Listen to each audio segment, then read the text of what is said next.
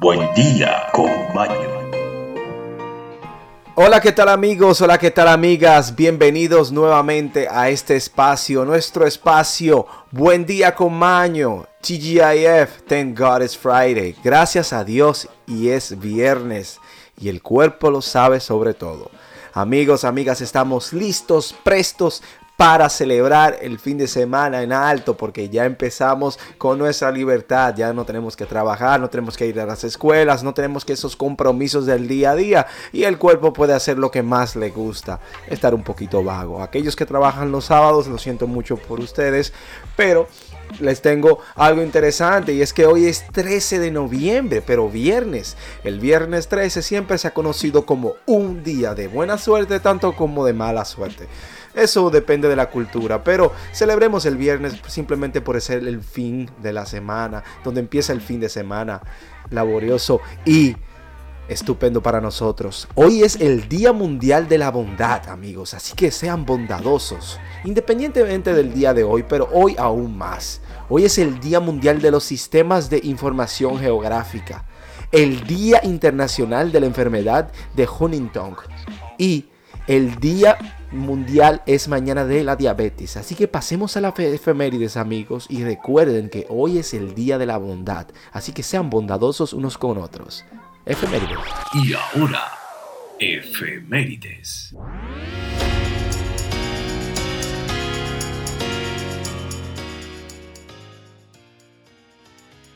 Aparte de celebrar el Día Mundial de la Bondad, quiero recordarles que sean bondadosos. Un día como hoy, en el año 764 en China, tropas tibetanas ocupan durante 15 días Chang'an, la capital de China de la distancia Tang, hoy en día conocido como Shanghai. En el 1028, en Bizancino, la emperatriz Zoe se casa con Romano III según deseos de Constantino VIII. En el año 1555 en Inglaterra, el Parlamento restablece el catolicismo. En el año 1793 en Francia, Jean Sylvain Bally, alcalde de París, es guillotinado.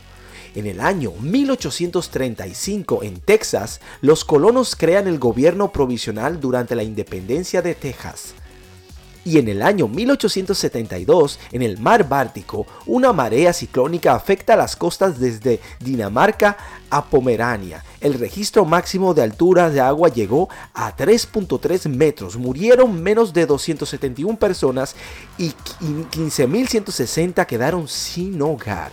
Y en el año 1893, Pakistán y Afganistán firman el Tratado de Durand-Lin. Amigos, pasemos a los estudios, investigaciones. Investigaciones, informaciones y educación.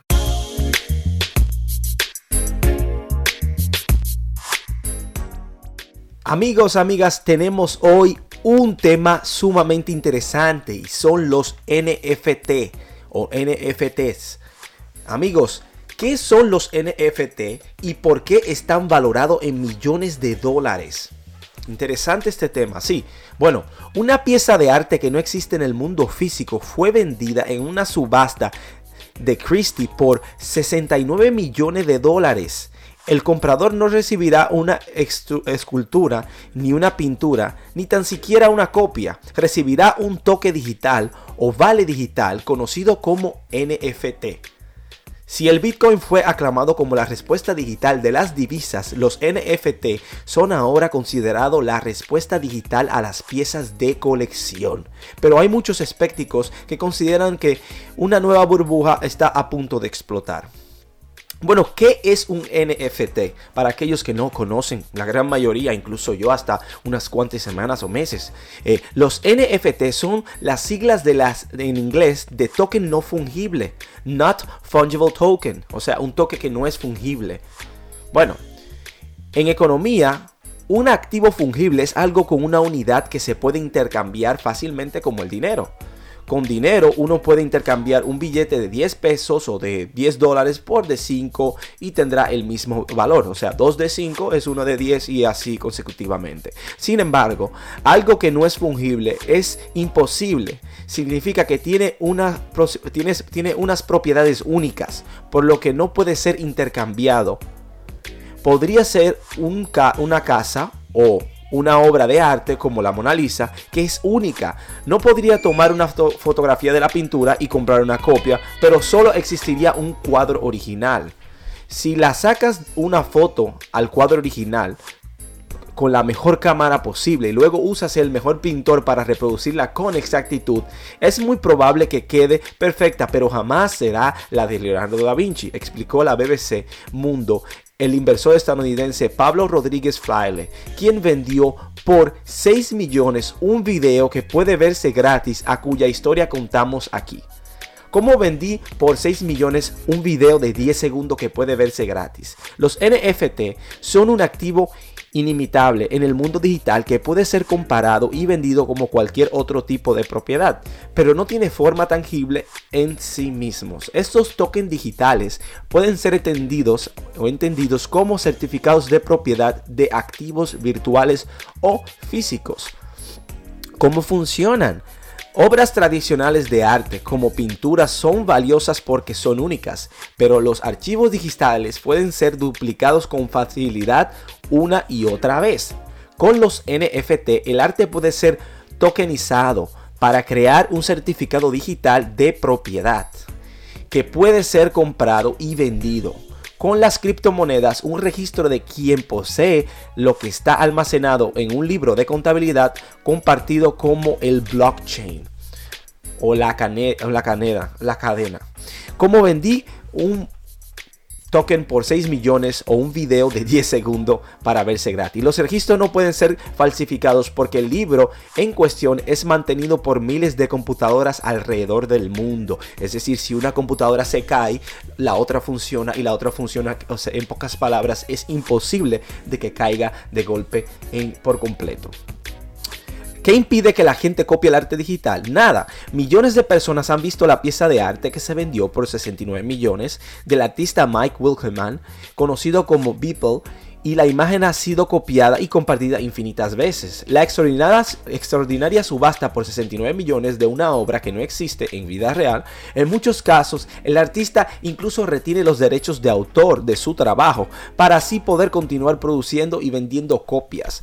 Pero el comprador de NFT posee un toque que comprueba que él es el propietario de la obra original. Algunas personas la compararán con comprar una copia firmada. ¿La gente está pagando millones de dólares por token? Sí. Están pagando esta cantidad por estos tokens. ¿En cuánto están valorados los NFTs? En teoría, cualquier eh, token puede o cualquiera puede tokenizar su trabajo para venderlo como un NFT, pero el interés ha crecido a raíz de las noticias sobre ventas multimillonarias. El 19 de febrero, un GIF o un GIF el Nyan Cat, que fue muy famoso, el, gato Nyan, el famoso meme del 2011, un gato con cuerpo de galleta volando, se vendió por más de 500 mil dólares. Pocas semanas después, el cantante canadiense Grims vendió una colección de obras digitales por más de 6 millones. Pero no es solo eh, están vendiendo artes a través de los NFT. El fundador de Twitter, Jack Dorsey, vendió eh, su primer tweet en la red social por 2.9 millones de dólares. Como el primer tweet de la historia generó una subasta millonaria y la subasta de la pieza Beeple de la primera arte digital jamás ofrecida en Christie alcanzó un nuevo récord para el arte digital. Es simple, es simplemente una burbuja. Un día antes de la subasta, People dijo que a la BBC, en realidad creo que habrá una burbuja, pero ser sincero, y creo que podemos estar en esa burbuja ahora mismo. Otros incluso se muestran mucho más escépticos. David Goddard, autor de Attack of the 50 Book Change, manifestó que le veía el NFT como comprador, piezas coleccionables oficiales. Hay algunos artistas consiguiendo dinero con esto ahora, pero probablemente tú no lo conseguirás, advirtió.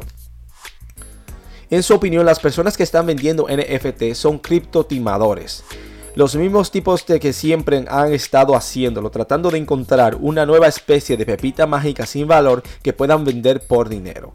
Charles Alspock, quien trabajó como subastador de la casa de Christie, consideró que el concepto de comprar NFT no tenía ningún sentido. La idea de comprar algo que no está ahí simplemente extraña, es simplemente extraño, señaló en la declaración a la BBC. Creo que la gente que invierte en ellos es un poco boba, pero espero que no pierdan su dinero. Bueno, Amigos, amigas, eh, sean ustedes los juzgados de lo que está sucediendo en el mundo con la era digital. Tenemos los metaverso, las criptomonedas y los NFT. Eh, dicen que los NFT no simplemente se limitan a lo que son las artes eh, digitales o videos, ya pueden ser hasta canciones.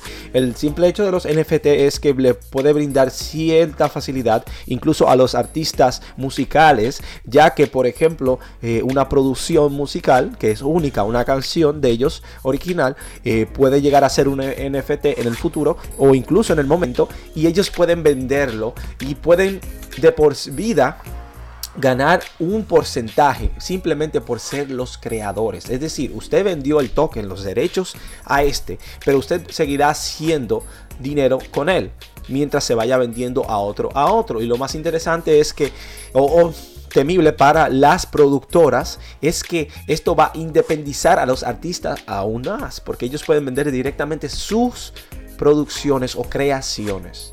Es algo interesante, curioso y sobre todo temoroso para algunas personas que no están dispuestos a lo que es el progreso o a lo que viene, porque es algo que no podemos detener. Bueno, amigos, amigas, pasemos a las noticias. Ahora Noticias desde todo el mundo.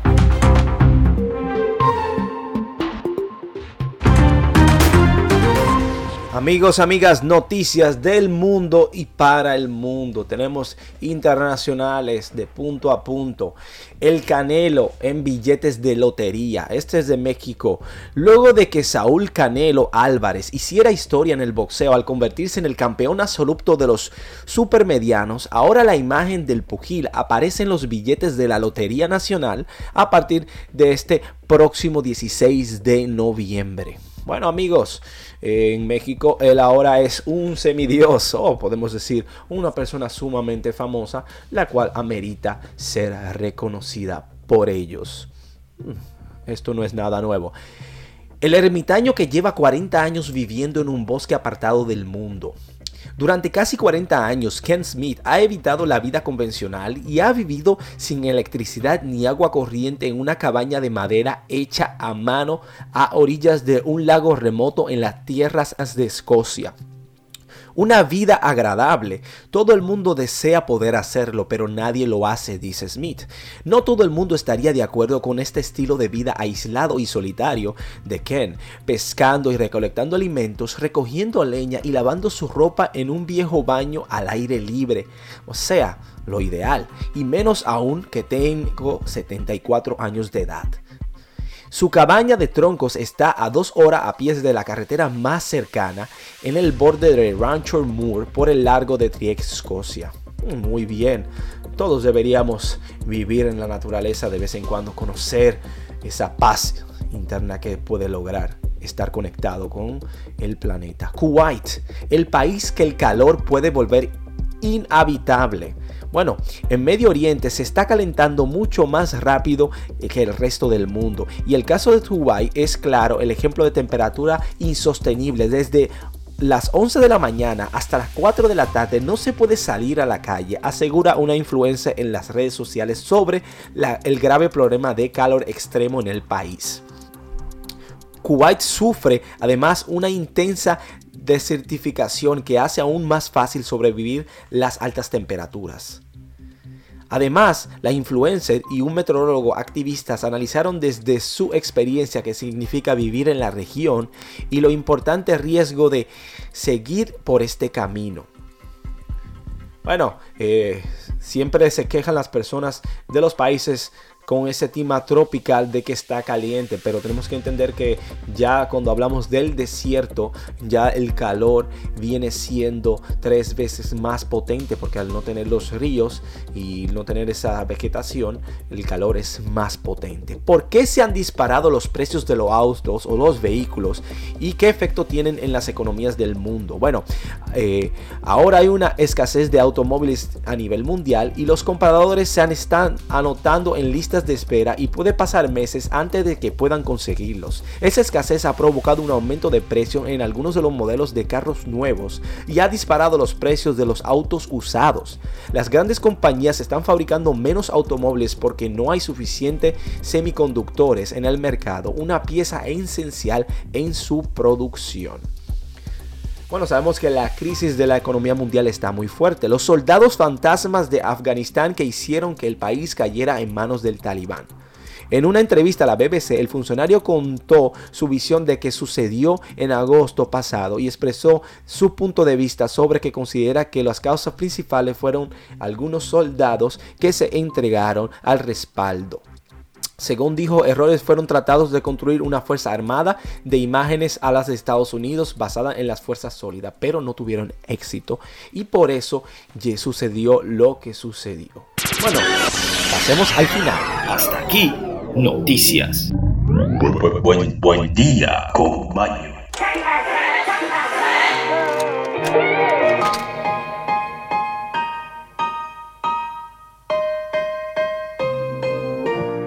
Amigos, amigas, todo lo que empieza debe terminar y nuestra jornada junto ha llegado a su fin. Y sobre todo la semana ha llegado a su fin, o sea que ya es fin de semana, empieza a partir de hoy, así que amigos, vean el sol, suban el rostro hacia arriba y denle gracias a Dios, al universo, porque ya es viernes. Y no solo por eso, sino porque estamos vivos en salud. Y lo que no están en salud porque están vivos, lo que se sienten deprimidos porque tienen cosas que otros tal vez quisieran. Así que tenemos que ser felices por tener lo que tengamos en el momento que lo tengamos. Porque tenemos que recordar que la vida se trata de vivirla felices. Amigos, la palabra del día es, hermanos, no temáis al pecado de los hombres, amad al hombre aún en su pecado, pues un tal amor asemejase a Dios. Fyodor Dostoevsky novelista ruso. Amigos, amigas, hagan el bien sin mirar a quién. Disfruten su fin de semana y nos veremos la próxima semana. Que tengan un excelente resto del día. Hasta la próxima.